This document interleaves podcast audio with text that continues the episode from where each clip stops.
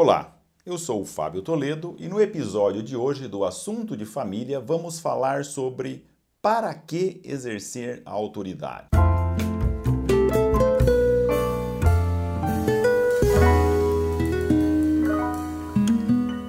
Dando sequência a esse tema que vimos tratando sobre a autoridade dos pais, começamos sobre como adquirir a autoridade, depois falamos sobre como exercer a autoridade na medida certa, e agora penso que devemos fazer uma indagação muito relevante, sem o que esse tema ficaria como que solto, não teria aquele fechamento que conduz a exercer bem a autoridade. Trata-se de perguntarmos para que exercemos a autoridade. Nessas nossas conversas, a gente vem fazendo constantes analogia à missão de um guia, aquele que tem que guiar, conduzir pessoas a um caminho desconhecido, um caminho difíceis de serem trilhados, e essa analogia no sentido de comparar essa missão do guia com a missão dos pais. Talvez nós poderíamos vislumbrar agora, aprofundando um pouco mais ainda nessa comparação, algumas posturas, alguns desvios da autoridade que possa ser desempenhada por esse guia. Imaginemos, por exemplo, que ele olhando para aquelas pessoas a quem ele tem a atribuição de guiar e pensar: o jeito desse me incomoda, parece que o jeito dele caminhar, o jeito dele andar, é algo que me irrita. Ou talvez que ele se colocasse como um modelo absoluto de alguém a ser seguido, a ponto de que no meio do caminho dissesse: Olha, vocês devem ser iguais a mim. Faça tudo exatamente do jeito que eu faço, colocando a si próprio como um modelo a ser seguido. Ora, se perdesse nessas considerações, penso que ele teria deixado de ser um bom guia. O guia conhece o caminho, tem as instruções para ir orientando, para ir seguindo, mas ele também sabe deixar uma grande margem de liberdade naqueles assuntos em que não são importantes para que cada um decida como é melhor fazê-lo. Também os pais devem ter essa mesma postura. Tomemos um exemplo de uma criança que brinca divertidamente com a sua bicicletinha, com o seu triciclo, correndo ao redor de uma mesa e a mãe ou o pai vem e pare com isso, pare com essa correria. Se nós refletirmos um pouco, vamos congelar essa cena da criança brincando divertidamente e essa advertência dessa mãe ou desse pai para que ele pare. Perguntemos: pare por quê?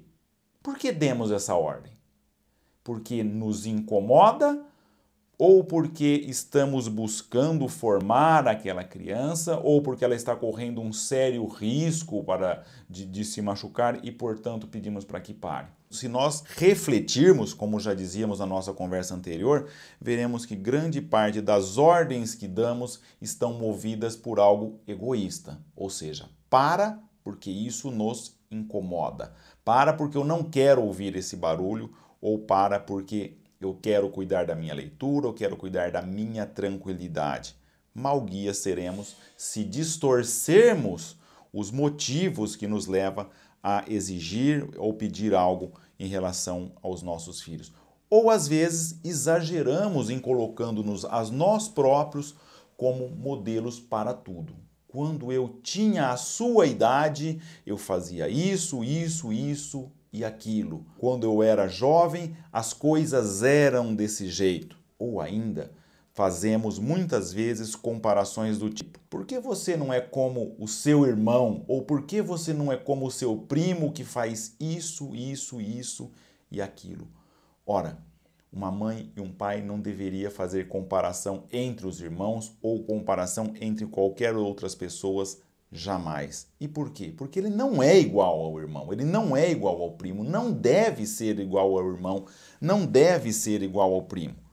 A meta de cada um dos nossos filhos é ser o melhor que eles próprios podem ser. E não ser como o irmão, como o primo ou quem for.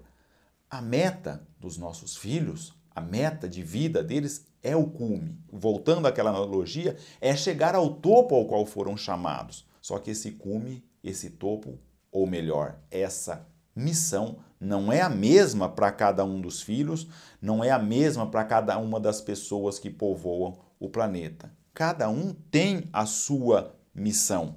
Ela é diferente para cada uma delas. Eu lembro de quando os meus primeiros filhos ainda eram pequenos, morávamos num apartamento e certa hora da noite, coincidia bem na hora que eles iam se deitar, vinha o lixeiro. Eles vinham fazendo toda uma algazarra na rua, vinham correndo, um gritava, o caminhão buzinava, pegava o lixo e jogava.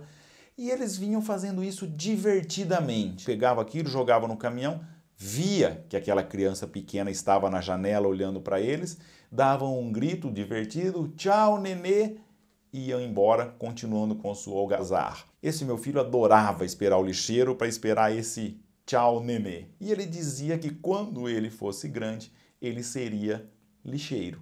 Eu não sei o que se passava na cabeça daquele garoto, mas provavelmente vislumbrando como eles trabalhavam com alegria, como parecia ser divertida aquela profissão de sair correndo, atirando lixos num caminhão e continuando com aquela diversão, a ponto de parar e brincar e fazer um aceno para uma criança, ele devia pensar na sua cabecinha: deve ser muito legal ser lixeiro, deve ser muito divertido.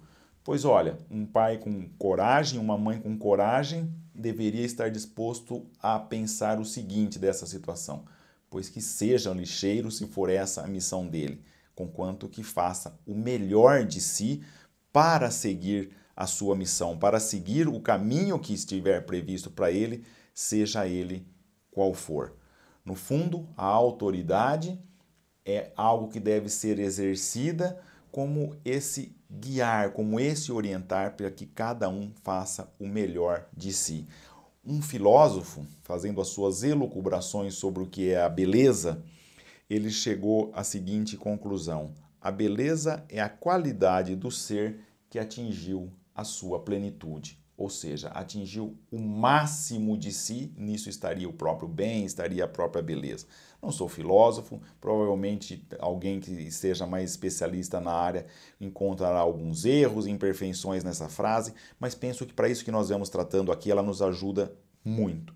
Ou seja, o belo é aquilo que deu o máximo de si, que atingiu o máximo das suas potencialidades.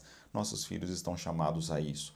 Não esqueçamos que cada uma das nossas filhas, cada um dos nossos filhos tem uma vocação, uma vocação mesmo. Antes de que o mundo existisse, Deus tem um plano para cada filha e para cada filho.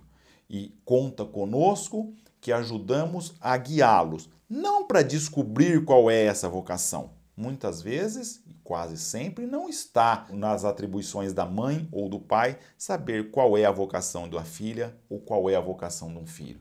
Mas para que esse chamado se desperte, para que eles entendam, para que eles ouçam a voz de Deus, o terreno precisa estar bem preparado.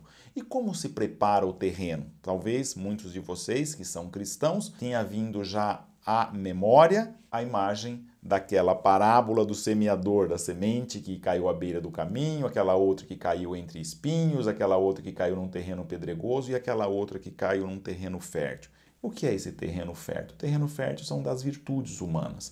Precisamos preparar o coração das nossas filhas e dos nossos filhos para que seja esse terreno fértil. Provavelmente no coração deles não seremos nós, ao menos diretamente, que vamos dizer qual é a vocação, qual é o chamado, qual é a missão que lhes foi confiada. Mas a nossa autoridade, essa autoridade de guia que inspira, que arrasta, que conduz, se dá no sentido de ir lavrando, de arejando, adubando esse terreno da virtude dos nossos filhos, para que essa semente possa ser recebida e que floresça 30, 60, 90, por um, na medida em que ela encontrar um terreno fértil para florescer, para crescer e para frutificar. Para isso é necessário sim que mãe e pai exerçam a autoridade, mas a exerçam na medida certa, mas que a exerçam para o bem das nossas filhas e dos nossos filhos. Às vezes nós nos perguntamos, então, agora já falamos sobre autoridade, vamos nos aprofundando nesse assunto, falamos sobre como adquirir autoridade, como exercer e agora o propósito para qual se exerce a autoridade e já chegamos a essa conclusão de que se exerce a autoridade sempre para o bem das nossas filhas e dos nossos filhos, mas por vezes a vida nos conduz para caminhos difíceis né? um filho que já é jovem, um filho adolescente, um filho que está entrando na faculdade. Como eu posso ajudá-lo a procurar o verdadeiro bem? Ora, trata-se de refletir, trata-se de ponderar, muitas vezes na presença de Deus. Tem pessoas que têm um, um, hábito de fazer ao final do dia uma espécie de um exame de consciência. Ponderar, olha, o que eu fiz de bem nesse dia, como eu poderia fazer de melhor, o que eu não fiz de muito bem nesse dia. Olha, as pessoas que têm já esse hábito de fazer esse exame de consciência, e quem não tem, eu sugiro vivamente que adquira esse hábito de fazer esse exame de consciência diário, pode incluir ali como eu agi no dia de hoje como mãe e como pai? Como eu posso ser um guia melhor das minhas filhas e dos meus filhos? Mais ainda, tem pessoas que têm hábito de fazer um momento de oração, seja qual for a religião, um momento para conversar com Deus, uma conversa que nasce interiormente. Ora, se já se tem esse hábito de fazer essa oração, de procurar um diálogo com Deus, por que não conversar sobre os nossos filhos? Olha, nós às vezes nos empenhamos muito em falar de Deus para os nossos filhos, que se pudéssemos, gostaríamos de rachar a cabeça delas e deles para incutir ali a fé. Só que sabemos que isso não funciona. Muitas vezes, é claro que é bom que falemos de Deus para os nossos filhos, é claro que procuremos formá-los na fé, mas mais do que isso, mais importante do que isso, talvez seja falar com Deus dos nossos filhos, pedindo ajuda, pedindo luzes para que nos guie. Senhor, não Senhor que tem todo o poder do universo, como poderia me ajudar a exercer bem a autoridade? Como que eu posso compaginar liberdade com exigência? Firmeza que se exige dos meus filhos para que eles cumpram a sua missão. E desse nosso colóquio, desse nosso diálogo virão luzes, luzes que nos proporcionarão sermos melhores guias, pessoas que conduzem os nossos filhos nos caminhos dessa vida, nos caminhos para os quais eles foram chamados. E não nos esqueçamos de algo que já falamos anteriormente e repetimos aqui. Nossos filhos, antes de serem nossos filhos, são filhos de Deus. Portanto, de certo modo, e de certo modo não, na essência da nossa autoridade está uma delegação que recebemos. Delegamos mesmo, nos foi conferida essa autoridade para que cooperemos com Deus nessa missão de sermos guias de outras almas que conduzem nossos filhos para que descubram a sua missão, para que sigam a sua vocação. Isso exige reflexão, isso exige oração, isso exige dedicar tempo para os nossos filhos, mas vale a pena. Reflitamos, portanto, sempre antes de dar uma ordem, antes de exigir daquelas filhas ou daqueles filhos. Por que é que estou dando essa ordem? Por que é que espero isso deles? Por que é que estou martelando tanto nesse assunto? Enfim, o que procuro ao dar uma ordem, o que procuro ao dar um comando. É o bem daquela filha, é o bem desse filho. E se contribui para que elas e eles adquiram virtudes, isso contribui para preparar bem esse terreno das virtudes sobre o qual a semente há de frutificar. Se conduzirmos, se agirmos, se exercermos autoridade com essa retidão de intenção, ainda que por vezes pareça que estamos fracassando, não estamos fracassando. Agora, quanto ao resultado, se eles de fato seguirão ou não, aí precisamos também confiar, dar o salto da liberdade. No fundo, nossos filhos serão bons, nossas filhas serão boas, se quiserem livremente. É claro que com bons guias, que somos nós, mães e pais, facilitaremos muito esse caminho e, por certo, atingiremos o sucesso, atingiremos o resultado. Ou seja, eles ouvirão no momento certo a voz que os chama para uma missão e dirão sim a ela. Por toda uma vida. Esperamos.